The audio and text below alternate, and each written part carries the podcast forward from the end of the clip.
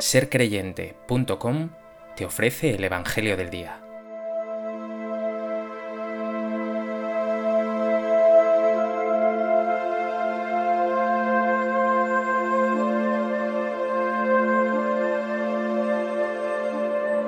Del Evangelio de Juan. En aquel tiempo dijo Jesús a sus discípulos, Dentro de poco ya no me veréis, pero dentro de otro poco me volveréis a ver. Comentaron entonces algunos discípulos, ¿qué significa eso de dentro de poco ya no me veréis, pero dentro de otro poco me volveréis a ver? ¿Y eso de me voy al Padre? Y se preguntaban, ¿qué significa ese poco? No entendemos lo que dice. Comprendió Jesús que querían preguntarle y les dijo, ¿estáis discutiendo de eso que os he dicho, dentro de poco ya no me veréis, y dentro de otro poco me volveréis a ver? En verdad, en verdad os digo, vosotros lloraréis y os lamentaréis, mientras el mundo estará alegre. Vosotros estaréis tristes, pero vuestra tristeza se convertirá en alegría.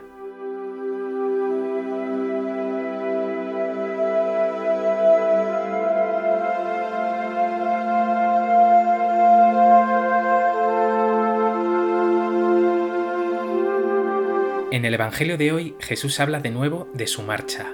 Se va al Padre puede ser motivo temporal de tristeza, incluso de llanto y lamento para los suyos, pero esa tristeza, y es una promesa del Señor, se convertirá en alegría.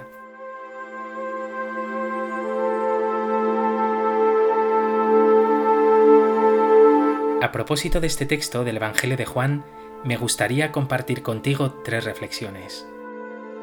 En primer lugar, quiero que escuchemos de nuevo las palabras de Jesús, esas que repite con insistencia, Dentro de poco ya no me veréis, pero dentro de otro poco me volveréis a ver. Los discípulos apenas entienden qué significa ese poco, no entendemos lo que dice. Este pasaje puede entenderse de dos formas. Una, referida a la marcha de Jesús por su pasión y muerte, lo que supone su vuelta al Padre, por eso los discípulos están angustiados. Y otra, referida a Jesús resucitado, a su ascensión que celebraremos en apenas unos días. Tras las apariciones del resucitado, Él subirá al cielo, a la derecha del Padre. Sea cual sea la interpretación, la promesa del Señor es nítida, me volveréis a ver. Ya sea resucitado después de su muerte, o a la derecha del Padre tras su ascensión, Jesús no deja de hacerse presente en la comunidad, en la vida de los discípulos, en tu vida. Su presencia no es anecdótica o temporal. El Hijo de Dios ha venido a este mundo, a ti, para quedarse. Como hemos dicho estos días, Él sigue viviendo en medio de nosotros a través de su Santo Espíritu. ¿Sientes la presencia de Jesús en ti, en la comunidad, en las circunstancias de tu vida?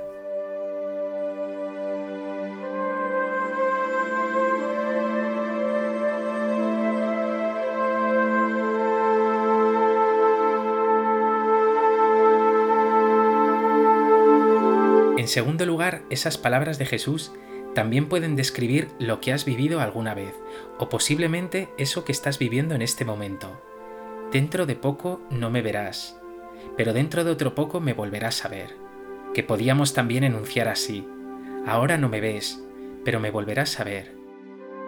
En algunas circunstancias de la vida has dejado de ver al Señor, quizá en una crisis de fe, o más probablemente en medio de la dificultad y de la prueba, en la pérdida de un ser querido o en el día a día como si se hubiera desvanecido.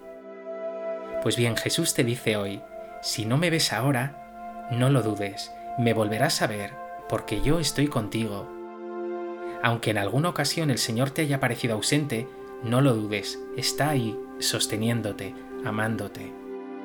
¿Has pasado por esta situación? ¿Has seguido confiando en Él, en su presencia, en su amor incondicional?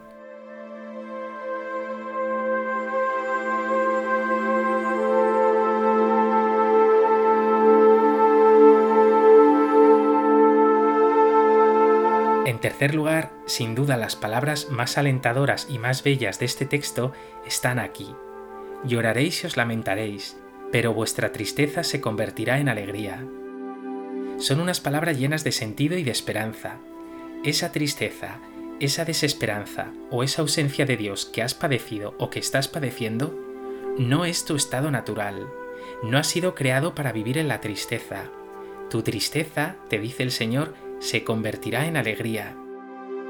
Aunque hoy te parezca todo oscuro, aunque hoy te parezca todo tiniebla, aunque hoy sientas en lo más profundo de ti que no hay motivos para esperar, el Señor ya está trabajando en ti y ya está haciendo lo imposible para que la luz vaya colándose en tu vida, para que brille el sol en tu existencia, para que te llenes de esperanza.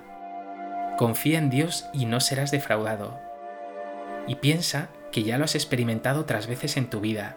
Mira para atrás. Aunque en ese momento te viste metido en un pozo, después has llegado a saber que el Señor estaba subiéndote para que salieras y vieras la belleza de la luz. Por eso no lo dudes, fíate de Él. La clave está en esta pregunta. ¿Crees de verdad que el Señor tiene poder para transformar toda tristeza en alegría?